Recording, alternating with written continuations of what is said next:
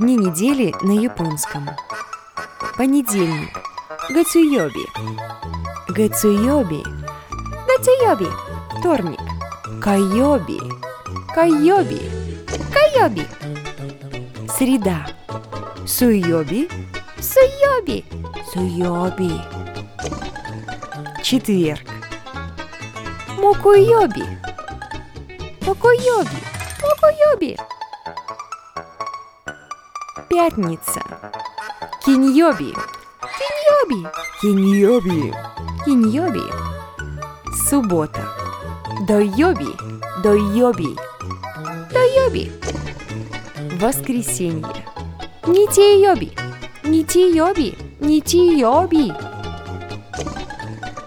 Информация, предоставленная в данном видеоролике, является чисто ознакомительной. Автор не претендует на наименование дней недели и их профессиональное произношение на японском языке.